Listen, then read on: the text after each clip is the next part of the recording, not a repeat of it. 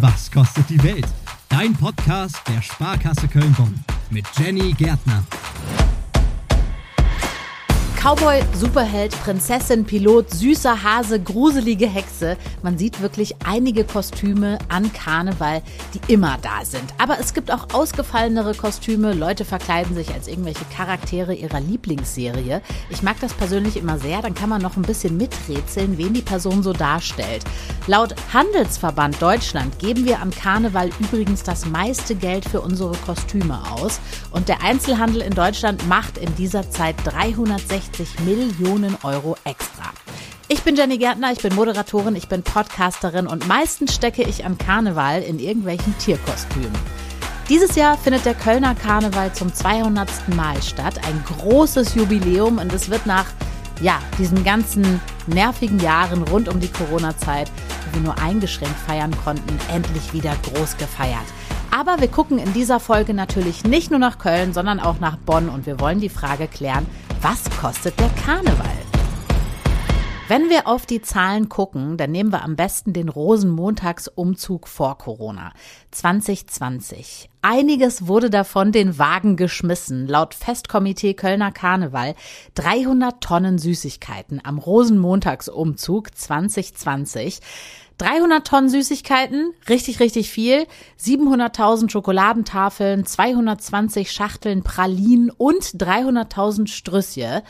Stoffpuppen und kleine Präsente gab's auch noch. Und wer jetzt denkt, wow, das muss ja unglaublich teuer sein, wer zahlt das eigentlich? Da kann ich euch jetzt direkt einen Fun Fact mitgeben. Und zwar von Michael Kramp, der arbeitet ehrenamtlich für das Festkomitee Kölner Karneval. Und der hat zu mir gesagt, jede Zugteilnehmerin, jeder Zugteilnehmer zahlt selbst was irgendwo zwischen 50 und 100 Euro liegt, was die Teilnehmer an die Karnevalsgesellschaft zahlen.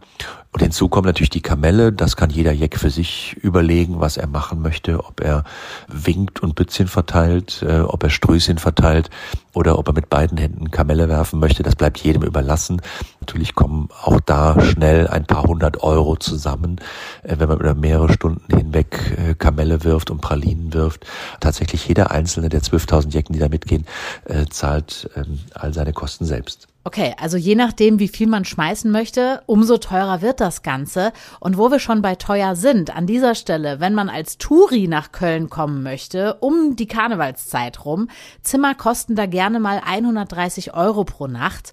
Und 2019 hat Köln Tourismus 6,6 Millionen Übernachtungen gezählt. Also da kann man sich überlegen, wie viel Geld da zusammenkommt. Wer sich allerdings überhaupt nicht um eine Übernachtung kümmern muss, ist das Kölner Dreigestirn. Das lebt nämlich zur Regierungszeit hier zusammen.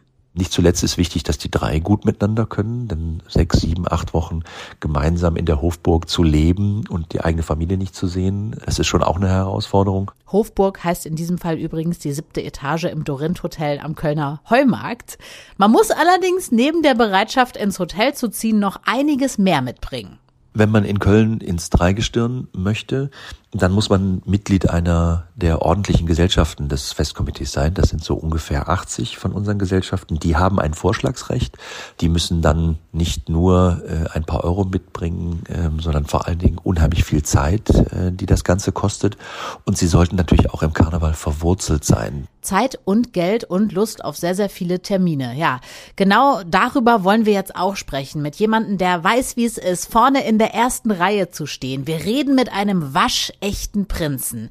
Dem Bonner Ex-Prinz Mirko I., Mirko Feld, er war Prinz in der Karnevalssession 2016-2017, ist Vizepräsident des Festausschusses Bonner Karneval und seit 35 Jahren bei der Sparkasse Köln-Bonn. Wie kam das, dass du Prinz geworden bist? Ja, also tatsächlich ist es so, dass man natürlich irgendwo dieses Karnevalsgehen schon äh, in sich haben muss und, und, und gerne Karneval äh, feiert. Bei den Bonner Stadtsoldaten war ich dann seit zwei Jahren vorher dabei. Da gab es einen Freund, der mich da angesprochen hat, hör mal, ich weiß, dass du Karnevals feierst, wie wär's? Möchtest du nicht mal auch mit den Stadtsoldaten feiern? Und dann kam hinzu, dass es eine Kollegin gibt, ähm, die Petty Burgunder, mit der wir uns in privaten äh, Gesprächen und dann unter anderem auf dem Weihnachtsmarkt, auch ja, du Karneval interessiert, ich Karneval interessiert.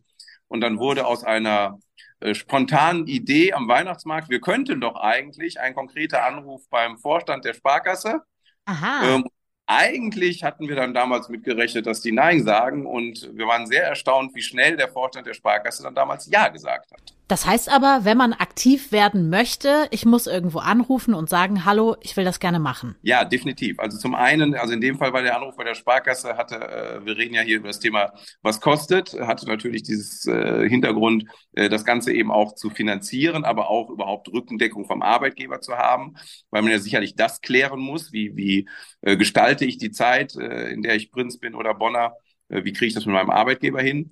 Äh, aber was zwingend erforderlich ist, ist hier in Bonn, äh, sich beim Festausschuss Bonner Karneval zu melden, weil der das Prinzenpaar stellt und bestimmt und ein Auswahlverfahren gibt.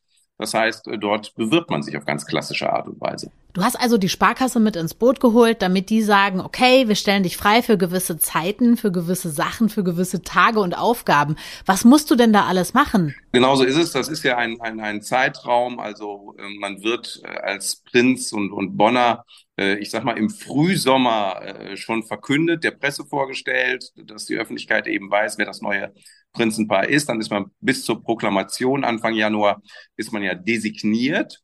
Und im Sommer geht das Ganze noch relativ langsam an. Da sind die ein oder anderen äh, Sommerfeste etc., wo man hingeht. Aber da ist es noch überschaubar. Da gibt's aber auch schon so Sachen wie Redetraining äh, und solche Geschichten. 11.11., .11., der sowohl in Köln als auch in Bonn ja dementsprechend begangen wird. Und bis zum ersten Advent ist dann die sogenannte Vorsession. Da hat man dann schon Termine, aber eben noch nicht im Ornat, weil das beginnt dann eben Anfang Januar und gilt dann bis zum Aschermittwoch. Dann ist man im Ornat Prinz und Bonner. Man hat also sozusagen ein Jahr Vorlauf fürs Prinzentraining. So knapp ist das, ja. Also tatsächlich muss ich sagen, war bei mir damals auch so ein bisschen das Thema, weil es ist klar, dass eine sehr hohe Anzahl an Terminen auf einen zukommt, dass man eben auch eine gewisse körperliche Fitness braucht. Ich habe es für mich tatsächlich zum Anlass genommen zu sagen, okay, ich, ich gucke auch das nächste halbe Jahr rein körperlich nochmal richtig fit zu werden, neben dem, dass man sich ja auch mental so ein bisschen darauf vorbereiten muss, auf das, was auf einen zukommt.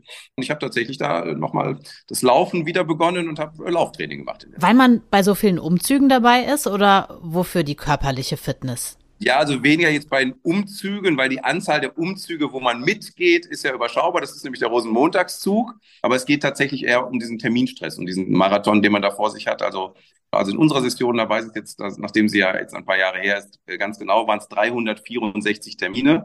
Kann man sich vorstellen, dann gibt es auch äh, gerade zum Ende hin dann Tage, wo das eben 15, 20 Termine sind, die dann früh morgens beginnen, spät abends enden und eben am nächsten Tag das Gleiche wieder. Das ist ja das Entscheidende. Also wenn man das einmal, zweimal, vielleicht drei Tage, ein langes Wochenende machen würde, ich glaube, Wochenenden durchgefeiert haben wir alle schon mal.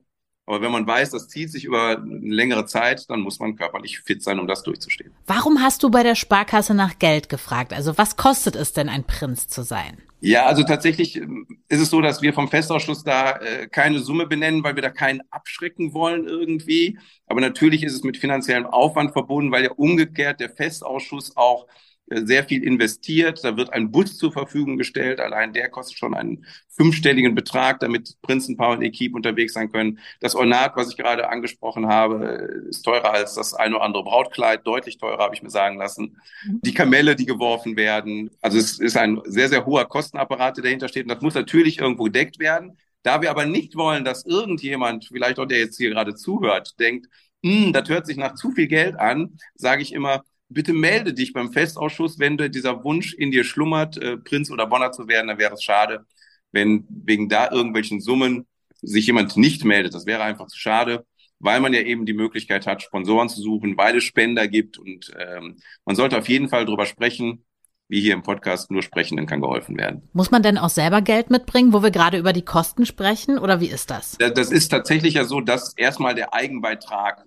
im Raume steht und wie man den dann zusammenbringt, das ist halt unterschiedlich. Also der Unterschied zwischen Sponsoren und Spendern ist ja, dass Sponsoren auch irgendeine Art der Gegenleistung bekommen und Spenden sagen einfach, ich mag den Mirko so gerne und deswegen spende ich an, an den Festausschuss, ich sage einfach mal 500 Euro, äh, damit er auf dem Rosenmontagszug, wenn er da die Kamelle wirft, eben auch an mich mal denkt. So kriegt man das dann abgedeckt. Wie viele Leute bewerben sich denn eigentlich jedes Jahr auf diesen Posten? Äh, Gott sei Dank ist es so, dass äh, immer genug Bewerber da sind, um, um eben ein Auswahlverfahren anwenden zu müssen. Es ist so, dass das von Jahr zu Jahr natürlich schwankt. Es gibt Paare, die sich gemeinsam bewerben, weil es einen Hintergrund gibt, wir möchten in der nächsten, in der übernächsten, aber manchmal auch schon, dass sie sich heute melden und sagen, übrigens, merkt mich bitte schon mal für 2030 vor. Auch das gibt es.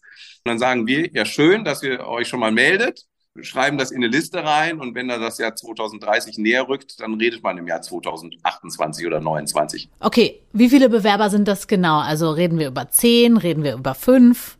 Eher fünf. Es sind auch mal ein paar mehr, aber so in diesem äh, Niveau bewegt sich das ungefähr. Was war, als du Prinz warst, anders als erwartet? Also ich war tatsächlich äh, von der äh, Aufmerksamkeit äh, doch etwas überrascht. Man denkt schon, das kriegt der ein oder andere mit. Aber man wundert sich ja manchmal so, wie viele Freunde man dann auf einmal hat.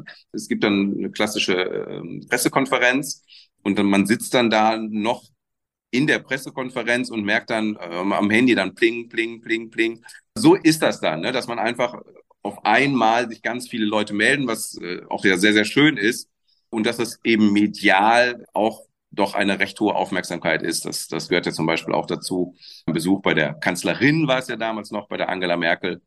Wenn das dann auf der Titelseite des Generalanzeiger landet und, und, und, und da dann eine Überschrift ist, was flüstert der Prinz der Kanzlerin ins Ohr, das ist natürlich schon eine Geschichte, das äh, bleibt in Erinnerung. Was hat er denn geflüstert? Äh, tatsächlich ging es da um das Thema Tanzen weil es war äh, eine, eine Tanzgarde bei diesem äh, Besuch dabei.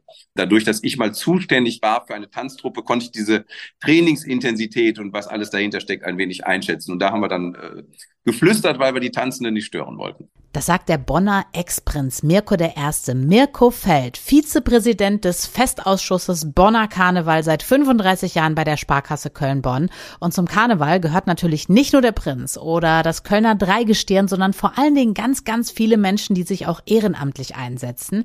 Manche von ihnen machen das zum Beispiel in einem Karnevalsverein und über einen Verein, dem nicht nur das Feiern an Karneval richtig wichtig ist, sondern eben auch die Förderung von sozialen Projekten über so einen Verein sprechen wir jetzt. Es geht um den KG Ponyhof. Der Name sagt, ja, das Leben ist eben doch ein Ponyhof. Anja Bierwirt ist Vorstandsmitglied.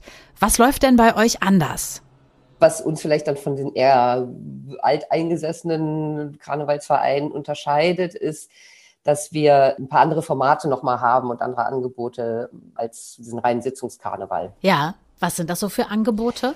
Also für Karneval selbst gibt es ähm, so ein paar Partyveranstaltungen. Das eine ist eine, nennt sich Rausch und Ritt. Das ist eine Party, die es schon relativ lange gibt bei uns, die ursprünglich tatsächlich mal dafür gedacht war oder auch immer noch dafür gedacht ist, dass wir durch den Ticketverkauf sozusagen unsere Teilnahme am Südstadtzug finanzieren. Weil da muss man dann ja ein bisschen Geld haben, man, muss, man braucht Kamelle, ein paar Strüßchen, also das sind, das sind immer ein paar Kosten, die dann kommen.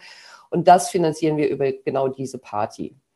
Dann gibt es noch eine andere große Party, die nennt sich Stallabriss. Die machen wir traditionell im, im Gloria in Köln. Das ist immer kurz vor der Karnevalswoche und das ist tatsächlich so eine Party, die rein dafür gedacht ist, zusammen Party zu machen und zu feiern. Relativ neu, noch nicht ganz so alt, ist auch eine, sind auch so ein paar Sitzungsformate, mit denen wir äh, so erste Erfahrungen sammeln, was auch Spaß macht. Und ansonsten ist das wirklich so das Karneval-Highlight, der Dienstag mit der Nobelverbrennung.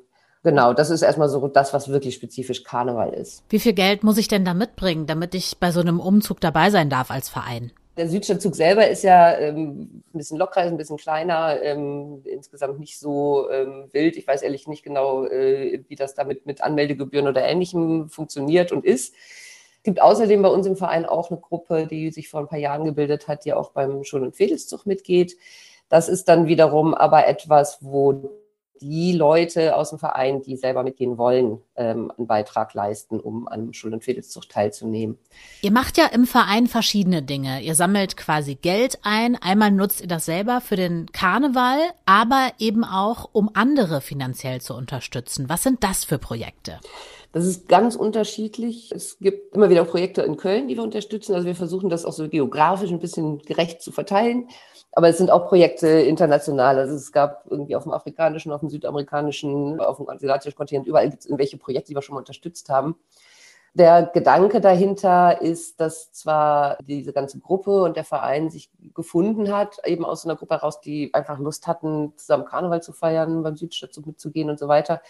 Und wir aber sehr schnell festgestellt haben, dass man halt in so einer großen und auch größer werdenden Gruppe noch viel mehr machen kann. Also man kann halt sich, man kann ganz andere Sachen auf die Beine stellen, als alleine und äh, so haben sich dann immer neue Formate und neue, neue Angebote und, und Ideen entwickelt, wie man eben Gelder sammeln kann.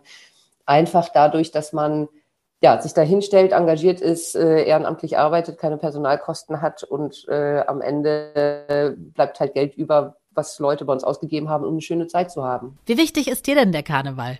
Also es gibt so Aspekte vom Karneval, die ich gerne mag. Ne? Ich bin jetzt gar nicht so die, die auf jede Veranstaltung rennt und auf jede Party und auf jede Sitzung. Äh, was ich wirklich gerne mag, ist Kneipenkarneval und auch den Straßenkarneval. Also und der Südstadtzug ist wirklich etwas, was mich jetzt schon sehr lange begleitet. Die Grundschule meiner Tochter ist damals auch mitgegangen. Jetzt gehe ich mit dem Karnevalsverein mit und den finde ich einfach echt schön.